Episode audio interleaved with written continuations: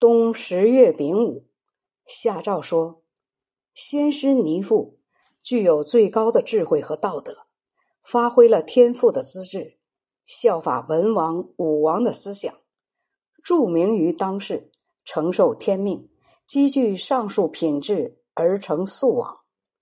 他在临终前发出了“泰山其颓乎”的叹息声，很快已距今千年。而他的圣德之美，却未能保存于百代人之中。我长久的思念他美好的风范，认为应当对他优礼尊崇，可以封孔子的后代为少圣侯。主管官员应该去访求他的后裔，登记好上报朝廷。辛亥又下诏说：从前周王继位，首先分封唐虞的后代。汉帝承继帝位，也授给殷周的后代名号。这样做都是为了保扬树立前代的明君，效法古时的贤王。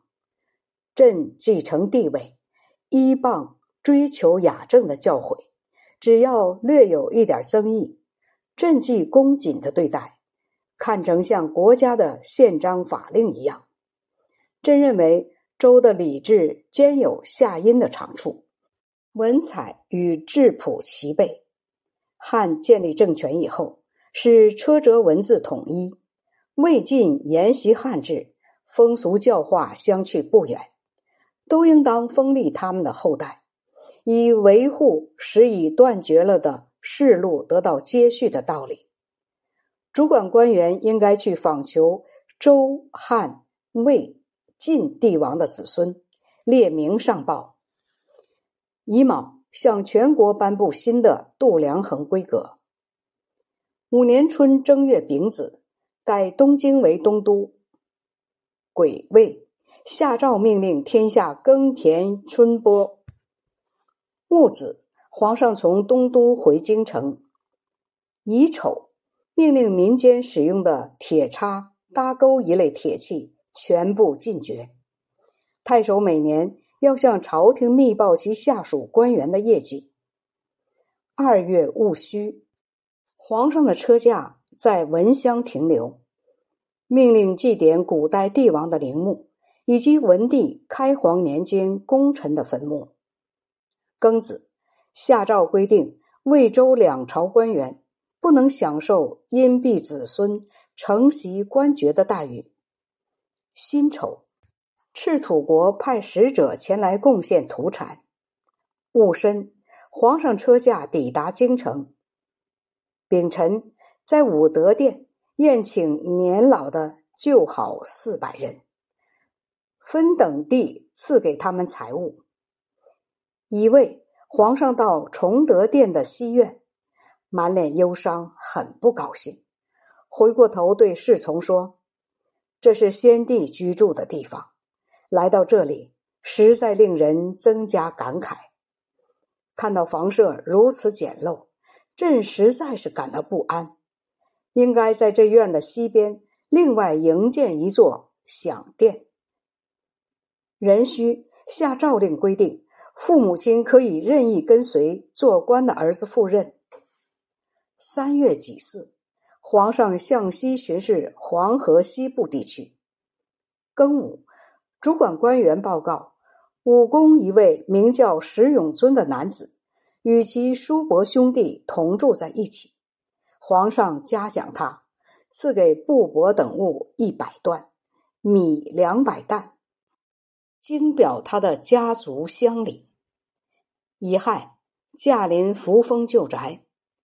夏四月己亥，在陇西举行大型的狩猎活动，人寅、高昌。兔骨魂一物一起派使臣来朝见天子。乙巳，车驾停驻敌道，党项羌前来进贡地方特产。癸亥，车驾出临金关，渡黄河，到达西平，在那里陈兵布阵，讲习武艺。五月乙亥，皇上在拔岩山会猎，打猎的围场方圆两百里。庚辰，进入长宁谷。壬午，翻越兴岭，甲申，在金山之上大宴群臣。丙戌，在号尾架桥。皇上的马过桥以后，桥就坏了，杀掉朝散大夫黄艮以及监督施工的官员九人。吐谷浑王率兵守卫福元川，皇上分别命令内史袁寿南屯金山，兵部尚书段文振北屯雪山，太仆卿杨义臣东屯琵琶峡，将军张寿。西屯泥岭，从四面围困吐谷浑的军队。浑王福允带领几十名骑兵逃跑，派他的一个著名的王冒充福允，在车我真山据守。人臣，皇上命令右屯卫大将军张定和前去捉拿。定和挺身挑战，被贼寇所杀。副将柳建武击败浑部，斩杀数百人。甲午，浑部先头王被围，感到无路可走，只得率领男女十余万人投降。六月丁酉，派左光禄大夫梁默、右翼卫将军李琼等追击浑王，都遭遇贼寇而战死。癸卯，皇上车驾经大斗拔谷。山路狭窄险要，只得像游鱼一样，一个挨一个走出。风雪弥漫，天昏地暗，皇上与随从官员失去联系，士兵冻死一大半。丙午，驻扎在张掖。辛亥，命令各郡按照下列四科来推举人才：学业完备通达，才能技艺优秀广博，四肢有力。勇猛健壮，超群出众，远胜同辈。居官勤奋，完全能办好政事。立性正直，不畏强暴。仁子高昌王屈伯雅前来朝见天子，遗物兔屯舍等进献西域数千里土地，皇上十分高兴。癸丑，设置西海、河源、鄯善。且末等四个郡，丙辰，皇上到官封行殿，大摆文物，演奏九部乐，表演鱼龙蔓延百戏，在殿上宴请高昌王、兔屯社，以示对他们的特殊宠爱优待。有三十多个国家的异族首领陪席。